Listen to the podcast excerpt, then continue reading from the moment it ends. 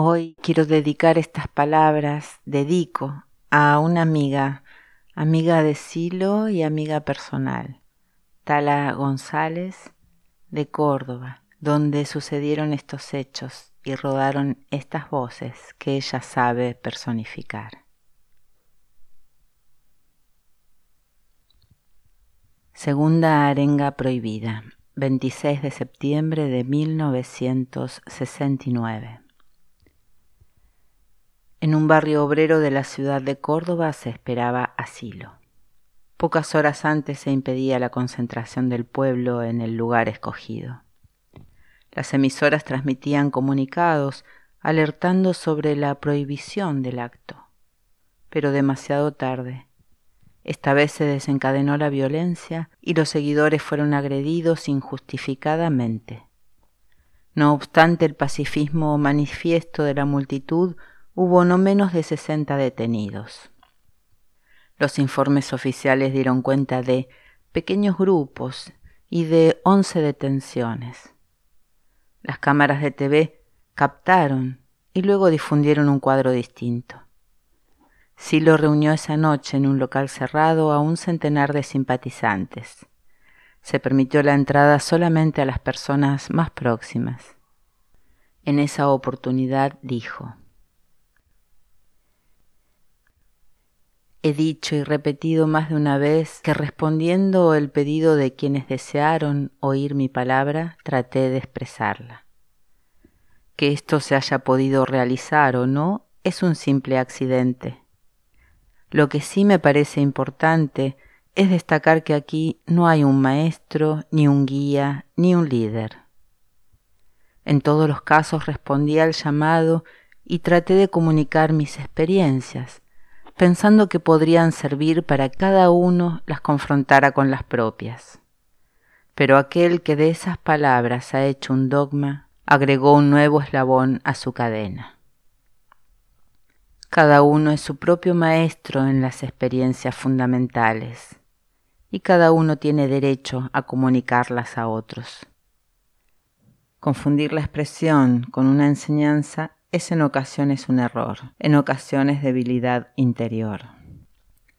En las cosas del espíritu pueden darse algunas herramientas, pero en definitiva uno mismo es el artesano, uno mismo realiza su experiencia. Quien no comprende que un maestro o un dogma o una religión no salvan la propia conciencia, no comprende entonces el sentido de la experiencia que trato de comunicarle, y a la vez por este hecho queda demostrado que mi intención ha fracasado. En tal situación de malentendido es preferible que no se escuche lo que digo a que deformen mis palabras, porque esto último induce al error en otros que también están en la búsqueda. Cuando digo siente, piensa y actúa en la misma dirección. Estoy exhortando a que se realice una nueva experiencia de la que cada uno debe extraer sus consecuencias. Cuando invito a la meditación, sugiero que cada cual experimente el silencio y escuche la voz de su conciencia. Cuando digo actúa sin violencia, Doy referencias para que las experiencias fundamentales tengan un ámbito en el cual echar raíces. Algún teórico ha dicho que esto es un simple eticismo, pero me parece que tiene más grandeza que eticismo, dado que tales sugerencias tienen como finalidad poner una situación humana desde la cual cada uno puede hacer su propio lanzamiento o su propio buceo según le parezca. Otros objetan que aquí no hay un nuevo mensaje. Si la palabra mensaje quiere decir para ellos enseñanza, tienen razón. Si se refieren en cambio a la comunicación de experiencias, creo que se equivocan. Que el lenguaje a fuerza de conocido resulte viejo no implica que las expresiones cobren nuevo significado cuando desde luego hay otra conciencia haciendo esfuerzos por abrirse a significados nuevos. Por otra parte, qué insustancial resulta el juicio por la novedad, como si se tratara de vender el último modelo de refrigerador. Amigos míos, para saber de qué estamos hablando, es necesario aprender a escuchar. Y esto es muy difícil porque debe acallarse el ruido interno que todos hacemos de continuo, acostumbrados como estamos desde la niñez a objetar y discutir algo antes de comprender de qué se trata.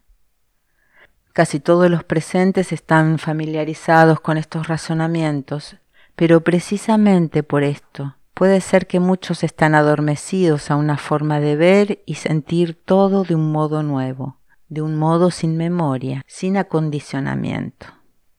No ignoro que la transmisión de experiencias debe adecuarse al lenguaje que cada uno es capaz de asimilar. No se critique luego que utilizo distintos niveles de expresión según sea aquel que me escucha. Aun cuando se emplee en distintos niveles, el sentido final es siempre el mismo. Así se lo arregle como conjuntos de preceptos morales o se lo explicite de un modo más o menos culto.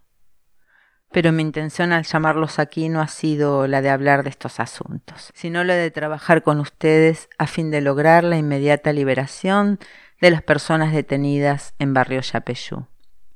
Veamos cómo logramos esto.